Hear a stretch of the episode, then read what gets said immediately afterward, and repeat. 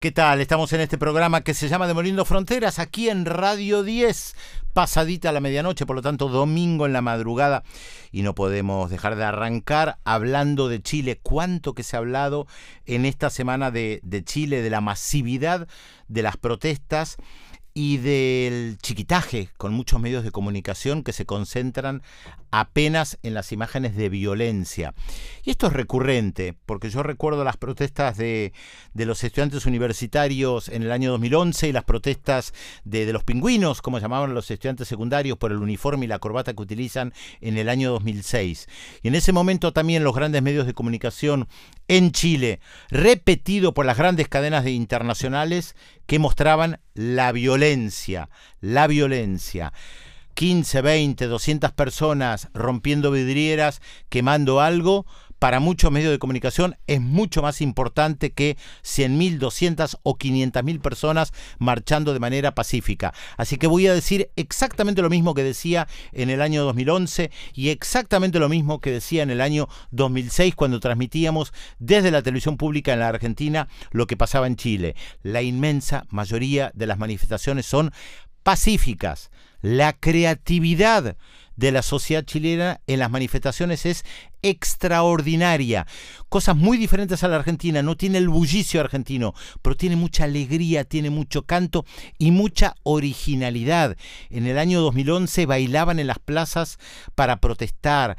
Hacían una maratón alrededor de la Casa de la Moneda que llevaron adelante durante semanas para protestar. La, protesta lograba empatía de la población, no era una protesta violenta, no era una protesta agresiva. Y los medios de comunicación insistían e insistían e insistían. Miren, les voy a contar algo que sucedió en su momento en la televisión pública argentina cuando todavía era pública y, y de calidad, especialmente en el año 2011.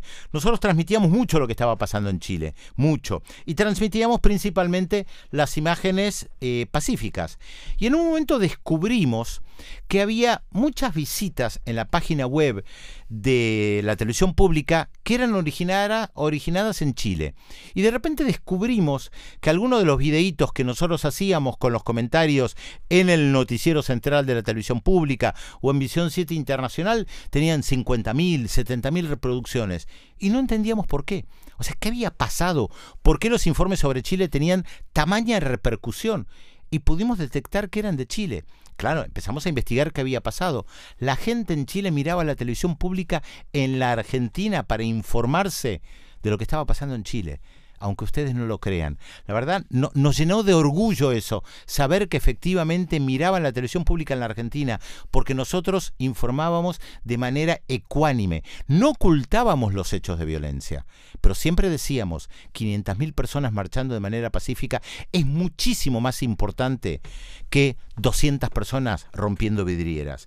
Y es lo que está pasando en Chile ahora, solo que a diferencia de 2011, se acumularon protestas contenidas a lo largo de los años que se juntaron de repente todas juntas. Y ahí es cuando el dique se rompió. Las protestas de estudiantes secundarios en el año 2006, las protestas de los universitarios en el año 2011, las protestas en contra del sistema de pensiones que movilizó a cientos de miles de personas en las calles, las protestas de las mujeres el año pasado en contra de los femicidios, de las violaciones, de los acosos, de los abusos todo eso de repente confluyó. Después vamos a hablar con Alberto Mayor, el sociólogo chileno, que nos explique esto un poco más. Pero de repente todo confluyó y de repente ese dique se rompió de manera inesperada, cuando nadie lo preveía. Claro, se pueden buscar las raíces, por supuesto que siempre hay raíces para los estallidos sociales, y voy a recomendar por enésima vez el libro que a mí me abrió la cabeza respecto de Chile, de Tomás Moulian, este sociólogo, Chile actual, Anatomía de un mito. Chile actual, Anatomía de un mito. Tomás Moulian, un gran libro escrito a mediados de la década del 90 que analizaba dos elementos. El pinochetismo, lo que había implicado el pinochetismo, no solamente desde la represión, sino desde lo social, y todo el crédito que ahora se dice que vive la gente en Chile endeudada hasta, hasta la coronilla, lo explicaba Tomás Molián en ese libro hace más de 20 años. El ciudadano credit card, decía él. todos creemos tener una tarjeta de crédito que nos habilita. ¿Se acuerdan esa consigna de una empresa de tarjetas de crédito que decía pertenecer tiene sus privilegios? Claro, tengo la tarjetita del supermercado, la tarjetita de la peluquería, la tarjetita de la zapatería. Voy y con la tarjetita compro y me pongo la tarjeta en la billetera y me siento parte de ese mundo de los ricos, porque es la ilusión pertenecer tiene sus privilegios.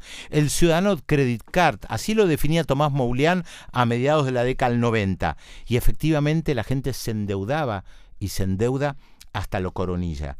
Y Tomás Moulian explicaba que se había construido un mito, el mito del Chile floreciente, pujante, como los tigres asiáticos, como Corea del Sur, como Taiwán, como Singapur y como Hong Kong. Y lo analiza muy bien Tomás Moulian. Y recuerdo el título del libro, Anatomía de un mito, Chile actual, Anatomía de un mito, porque yo usé su, frase para después reelaborarla y escribir un texto en el año 2001-2002 que se llamaba eh, La década del mito neoliberal, la década de los 90, que cae, que se, se cae a pedazos, pero también habían construido el mito del crecimiento económico que iba a derramar. ¿Recuerdan las teorías del derrame de los neoliberales, la escuela de Chicago? Y yo recuerdo que me inspiré en Tomás Moulian, porque él decía, anatomía de un mito. El mito era Chile, el Chile creciente, pujante, desarrollado, que no parece ser América Latina.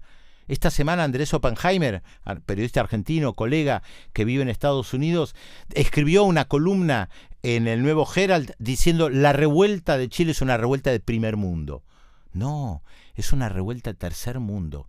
Chile siendo, sigue siendo un país del tercer mundo. Y se lo dijeron los estudiantes secundarios al gobierno de Bachelet la primera vez que asumió.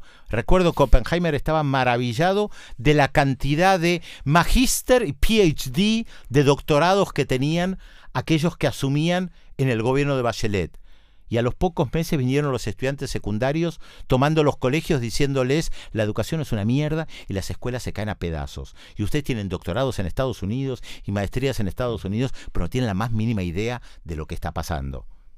Paréntesis. Evo Morales no tiene doctorados en los Estados Unidos, no tiene maestrías en, los Estados Unidos y tiene una de las mejores economías en la región, más allá de la elección que después la analizaremos en el programa. ¿De qué sirvieron esos doctorados? La ilusión, la ilusión de pertenecer, de porque uno pone en el gabinete a mucha gente con maestrías y con doctorados, van a saber manejar la sociedad. La ilusión de que un multimillonario que gobierna y que después cree que puede manejar el país como una empresa, pero todo le estalla. Y eso es lo que está pasando en Chile. Estalló, ese modelo que presentaron como exitoso, estalló. No sabemos para dónde ir.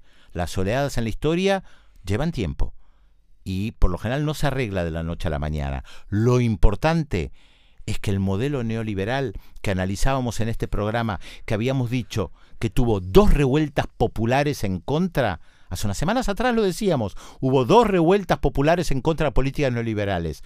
En Ecuador en las calles, en la Argentina el 11 de agosto a través de las urnas.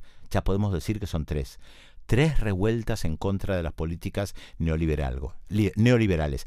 Algo nos dice Pesqui. Así es, bueno, arrancamos acá en Demoliendo Fronteras con todo, siguiendo lo que es la, realidad triste que está viviendo el pueblo chileno, también en Ecuador y también en, toda la región. Vamos a, a pasear bastante por la región en el programa de hoy porque pasan cosas en América Latina. Eh, se pueden comunicar con nosotros. Facebook nos encuentran Demoliendo Fronteras. Así también nos pueden escribir al Instagram, que es Demoliendo Fronteras Radio, todo junto. Y también se pueden comunicar con nosotros a través del Twitter de Radio 10 con el hashtag Demoliendo Fronteras. Un poco de música, sol y lluvia. ¿Te gusta esa banda, Pedro? Me encanta, es una de mis bandas preferidas de Chile. Bueno, es un grupo musical justamente chileno que se fundó en 1978 por los hermanos Labra. Em, su música se basa en una guitarra acústica y una percusión de bombo y cultrunes para desarrollar canciones simples y bailables. Sus letras son directas, hicieron referencia a la paz, a la represión, a las desigualdades sociales y la oposición hacia la dictadura militar liderada por Augusto Pinochet. La agrupación se mantuvo en general al margen de los medios y la industria discográfica, algo de lo que se conoce ahora como mainstream, ¿no? O, mantenerse ahí con, con las industrias pesadas. Son artistas artistas independientes. Y el tema que vamos a escuchar, vos Pedro lo conocés muy bien. Adiós General se llama. Adiós General, efectivamente, uno de mis temas favoritos de Sol y Lluvia. Cuando la gente la canta, la tienen que ver en vivo. Yo lo puse en mis redes sociales, cuando el, viernes lo puse, tanto en Twitter como, como en Facebook, la banda tocando en vivo, que tocó el viernes en la Plaza Italia en la manifestación masiva. Y la gente cantando, saltando, música muy pegadiza. Adiós General, adiós Sebastián, lo van a escuchar. ¿Quién es Sebastián? Sebastián Piñera, el tema es de 2011, ¿eh? de esa época más o menos. Adiós General, adiós Sebastián, Sol y Lluvia, acá en Demoliendo Fronteras, una de mis bandas favoritas, así comenzamos este programa que se llama Demoliendo Fronteras.